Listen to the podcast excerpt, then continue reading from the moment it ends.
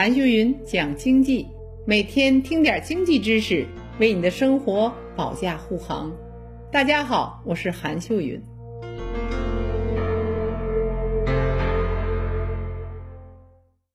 通货膨胀如果来了，谁是最大的受害者？在座诸位，我们是吗？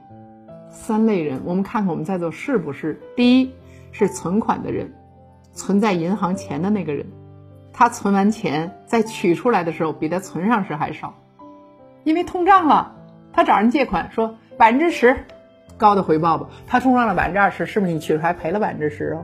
如果他百分之百的他借出这钱，等于通货膨胀，他绝对原来那个价值收不回来了。所以第一是放款人，第二是退休的人，因为他们领的是固定的退休金，如果通货膨胀来，他们的生活质量是不是就向下了呢？第三。是现金的持有者，这钱根本哪儿也没放，就在手里，在炕席底下，在我们家米缸里，哪儿也没存。我们问大家，中国的农民是不是很多人把钱放在自己手里攥着，那就百分之百损失了。在座诸位，在里我们谈了一件事儿：，若钱在你手里，要这国家若有通胀，你该不该早一点考虑？你们知道吗？苏联在八十年代，一个卢布换两个美元。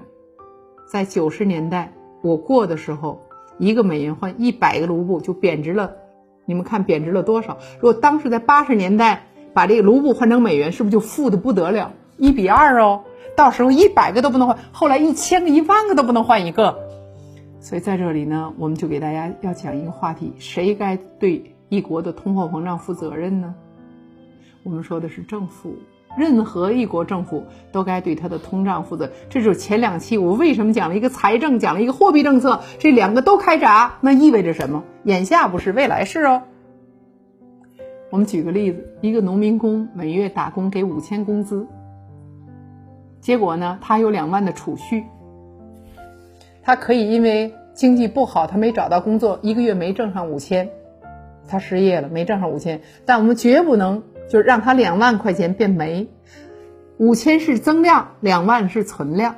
每月赚的钱是个增量，可以没有增量，但绝不能把存量变没。通胀是什么？就把存量缩水的过程，就叫通货膨胀。你的存量缩水了，不是你今天没去打工，你没打工没关系，你还有积蓄哟。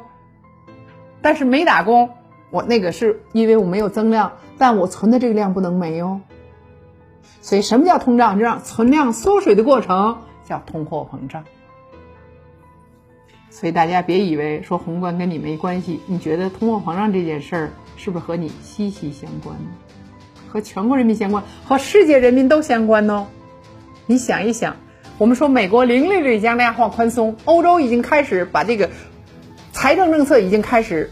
宽松的往下放，那未来等我们的呢？那未来如果等我们，我们今天听到这课，你该还像那天讨论说，我就是存呢，说什么都是存。让大理的农民、大理那些人，我们坚决存，至死都是存。那当然了，你就存吧，因为存等到给你孩子的时候，也许你这个原点从一从一块到一百万，从一百万又回去喽。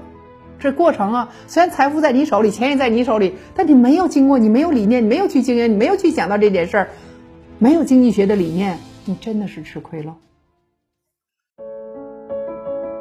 好了，这一期就到这里，让我们下一期接着讲。